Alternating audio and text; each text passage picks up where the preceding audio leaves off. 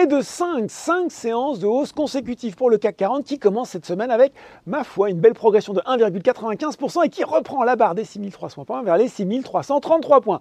Petit bémol quand même, les volumes qui restent plutôt faibles à 3,1 milliards d'euros échangés. À noter aussi l'euro qui évolue désormais à 1,012 dollars. Aux États-Unis, c'est aussi le vert, alors qu'on prendra demain connaissance des chiffres d'inflation pour le mois d'août. À 17h45, le Dow Jones est à plus 0,9% vers les 32 444 points et le Nasdaq à plus 1% vers les 12 241 points.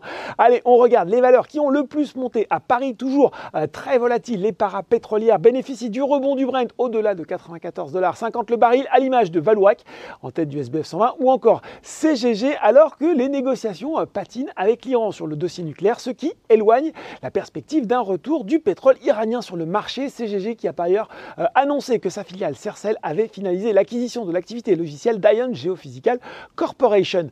Atos également poursuit son rebond après avoir bien été attaqué la semaine dernière. Vendredi, c'est d'ailleurs la société de gestion Sycomore Asset Management, actionnaire minoritaire du groupe, qui déclarait souhaiter la démission du président Bertrand Meunier et le remplacement des membres les plus anciens du conseil d'administration par des spécialistes du secteur. Forestia aussi poursuit son rebond, alors que sur le CAC 40, c'est Renault qui est en pole position devant BNP Paribas, Airbus et Alstom. Côté baisse, eh bien Orpea décroche lourdement lanterne rouge du SBF 100 avec une chute de plus de 21%. Le spécialiste de la dépendance de la tourmente depuis le début de l'année dit s'attendre à une forte baisse de sa marge brute d'exploitation au premier semestre à 18% contre 24% au premier semestre 2021 en cause l'inflation et la fin des subventions publiques liées au Covid-19. Pire, Orpea estime que cette baisse de la rentabilité va se poursuivre au second semestre.